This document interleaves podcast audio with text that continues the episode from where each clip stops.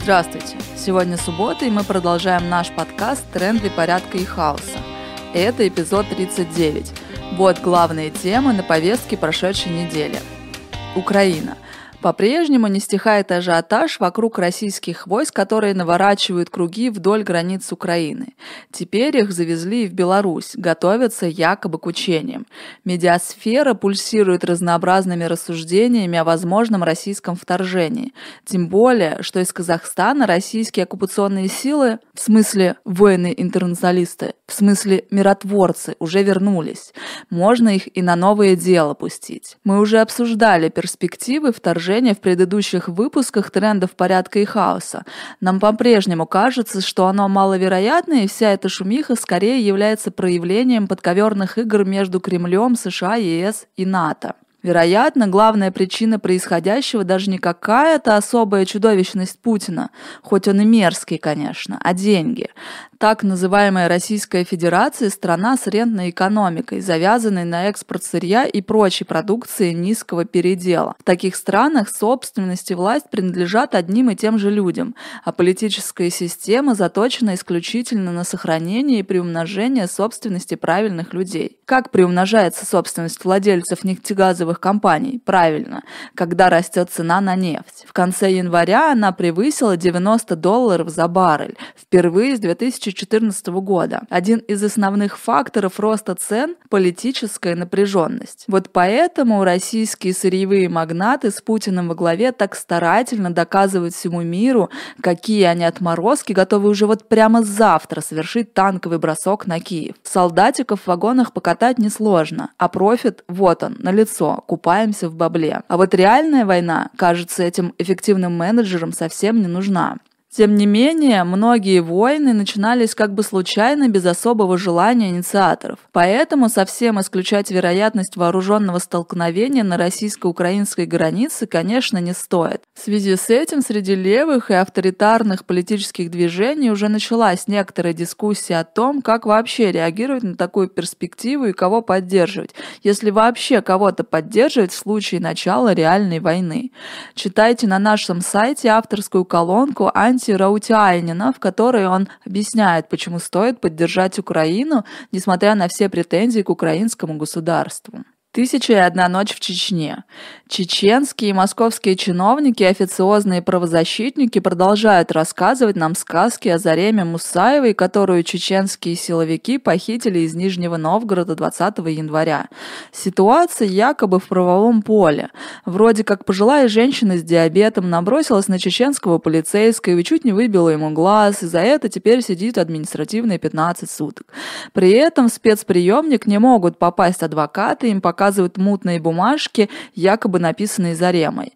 А ее сын Ибрагим Янгулбаев уже многое рассказал о том, как начиналась вся эта история вражды их семьи и чеченских элит. В частности, о том, как его и его отца избивал лично Рамзан Кадыров. Очень показательно, что за всю неделю мы не увидели абсолютно никакой хоть сколько-нибудь адекватной реакции на весь этот скандал от российских властей, несмотря на то, что речь идет о жене федерального судьи, то есть, в общем-то, о человеке из привилегированного клана. Еще раз на самом высоком уровне подтверждено, что некоторым из путинских топ-менеджеров разрешено творить все, что угодно. Настолько они важны для режима. Это важный момент, поскольку он разрушает иллюзию якобы существующей в России тотальной вертикали власти. На самом деле это вовсе не вертикаль, а скорее несколько соперничающих друг с другом кланов, экономических, территориальных, служебных и так далее. Как ни парадоксально, это скорее хорошие новости, когда вся эта система будет рушиться, отсутствие той самой вертикали только ускорит разрушение. Январе нашему товарищу Алексею Сутуги исполнилось бы 36 лет. К сожалению, он убит в сентябре 2020 года и уже не встретит свой день рождения. А уже в феврале выйдет книга о нем под названием «Быть скинхедом. История антифашиста Сократа». Ее можно предзаказать. Вечная память. В России еще не все потеряно. Несмотря на почти тотальную зачистку политического и активистского ландшафта, в России еще не вся жизнь выжжена каленым железом.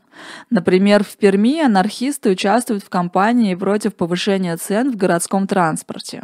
В своем телеграм-канале они сообщают, что городские власти не согласовали митинг по этой проблеме, но пообещали уступки. Следующая попытка провести в Перми митинг против повышения цен в городском транспорте намечена на 20 февраля. Между тем, в подмосковном Троицке горожане по-прежнему пытаются заблокировать вырубку леса. Всю неделю они посменно вставали под спиливаемые деревья и бензопилы. В некоторые дни это замедляло, а в некоторые и совсем срывало работу лесорубов. Анархисты тоже участвуют. Теперь о репрессиях. Во-первых, уже во вторник, 2 февраля, возобновятся суды по делу канских подростков.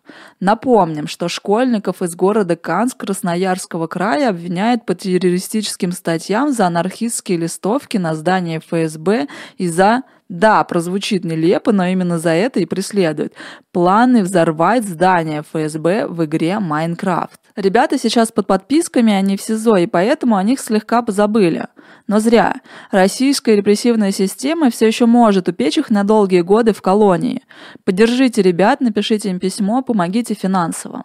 Во-вторых, фигуранта дела сети Василия Куксова снова отправили в ШИЗО. За что, пока неизвестно, но обычно это какие-нибудь мелочные придирки системы, типа неправильно поздоровался. Поддержите и Василия. Ссылки к новостям смотрите в описании или на нашем сайте. Ну вот и все на сегодня. Напоминаем, что в трендах порядка и хаоса участники автономного действия дают либертарные оценки текущим событиям.